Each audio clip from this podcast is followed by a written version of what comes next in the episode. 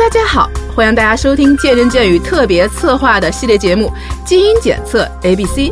在这个系列节目里面，我们会邀请美音天动的基因检测专家 Tina 胡丽桃和我们一起来聊聊关于基因的这个话题，带我们一起揭秘人体的基因密码，解读人体的白皮书。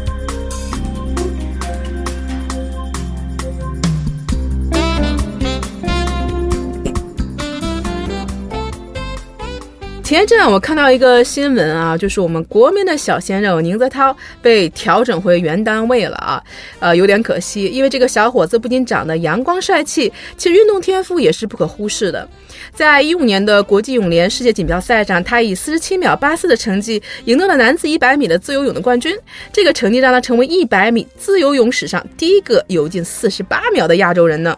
小宁真是好样的，我觉得他是个体育奇才。嗯，所以今天我们要聊的不仅仅是他的一个好身材，还要扒一扒小鲜肉的秘密呢。宁泽涛呢，能创造历史，当然有其创造历史的动力。这种动力除了在竞技体育中有一颗这种强烈渴望获得冠军的心之外，我认为他的运动素质啊、身体条件，特别是肌肉，真的可以作为深入研究的对象。因为大家可以知道啊，决定人类运动速度的要素其实特别多。呃，比如说肌肉的类型、神经的反应、肌肉的功能、骨骼承受力，还有人体的结构。当然了，一些辅助的要素，比如说谁训练啊、训练的方法，呃，风力，甚至运动器材，比如说跑道啊、运动服的改进，这个都会有影响。如果以宁泽涛的肌肉来看，我觉得可以从新旧肌肉学说挖掘出体育选材和体育训练的干货。嗯，大家都知道啊，传统的红鸡白鸡之说，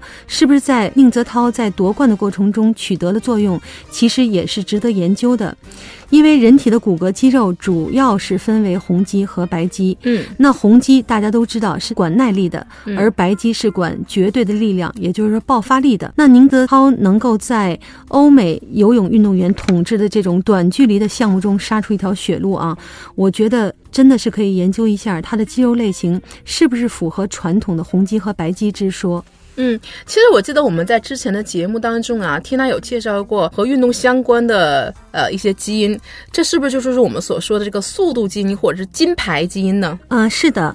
呃，上次其实我们只是做了一个简单的介绍啊，今天就和大家重点的再聊聊。世界各个体育强国啊，都瞄准了这个阿尔法副激动蛋白三，上次提过的，嗯，和其相关的基因研究。比如说牙买加理工大学教授啊，Morrison，他和牙买加的另一所大学叫新印度大学，还有英国的 Glasgow 大学的科学家联合对超过两百名的牙买加运动员进行了研究，就发现这些运动员啊。百分之七十的人体内都有这种阿尔法副激动蛋白三，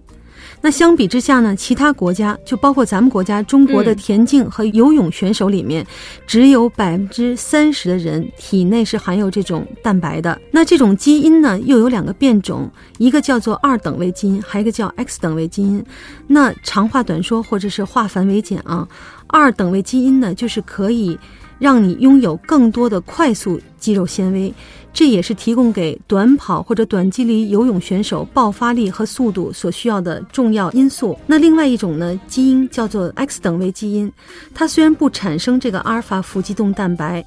但是它可以让你拥有更多的慢肌纤维，而慢肌纤维呢与耐力运动，比如说长跑是息息相关的。那也就是说，亚洲人的基因中比较多的是 X，而非洲人。咱们黑人兄弟就是有很多的二等位基因。嗯，其实听缇娜一讲啊，我们会发现，呃，我们基因可以解释很多我们一些呃，比如说在这个我们的一些运动表现，其实它是的很大，当然也不能说很大，我觉得它最起码决定了一部分我们的运动表现。其实基因是有很大的、有一定的这样的作用在里面的啊，所以说我们这个宁泽涛他的好成绩和呃优秀表现，当然也不完全是这个肌肉类型好啊，其实或者是拥有优秀运动员的基因，其实他后天的刻苦努力呃也是分不开的。这个是必须的，就是你先天基因好，你也得靠后天努力，这个是一个共同作用的一个结果吧。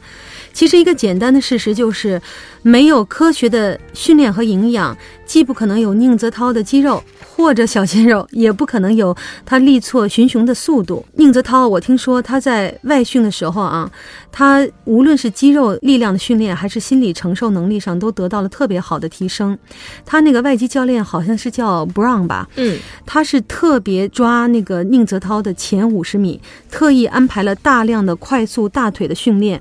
他就是要求他前五十米必须是豁出去的，他也有自己独特的方式鼓励队员，然后给他很多信心，指明方向。我觉得这可能是小宁同学在国内训练的时候未必体会到的，对吧？嗯，所以就是经过了这么五周的集训，加上他以前良好的基础，让他创造了历史。其实这个历史也就是快了零点一一秒才摘得的这个金牌。嗯，其实我们也希望这个宁泽涛啊，能够快点调整好他的一个状态，重振旗鼓，好好训练。我们也希望他能够再次赛场上看到他能够为国出征，取得一个好的成绩啊。最早我们能多看两眼小鲜肉。嗯，呃，聊了这么多基因啊，Ada，其实你的实践经验特别的丰富，是真正的健身达人。那你说说，我们平时如何训练自己的肌肉呢？嗯，其实我个人也是比较喜欢一些肌肉上的一些训练啊。其实我觉得很重要的一个原则就是说，要循序渐进的进行我们的这个肌肉的一力量训练，包括我们一些核心的一个训练。那你觉得什么样的频率是比较合适的呢？其实，呃，我的建议啊，因为我觉得，呃，很多一些上班族的一些朋友可能也没有特别多的时间去，呃，集中的一些训练或者每天去训练啊。我觉得可以，大家根据自己的时间，每周能够最好啊有三次的一些。呃，训练的时间，而且我觉得一个科学的、适合自己的训练计划，才能保证让你在这个呃训练时间内有一个好的一个训练的效果。所以今天呢，我还是呃非常感谢 Tina 跟我们大家分享了很多关于这个基因和肌肉的秘密啊。下一次我们又会有什么样有趣的内容和惊喜？希望大家能够继续关注我们的基因检测 ABC。我们下期再见吧。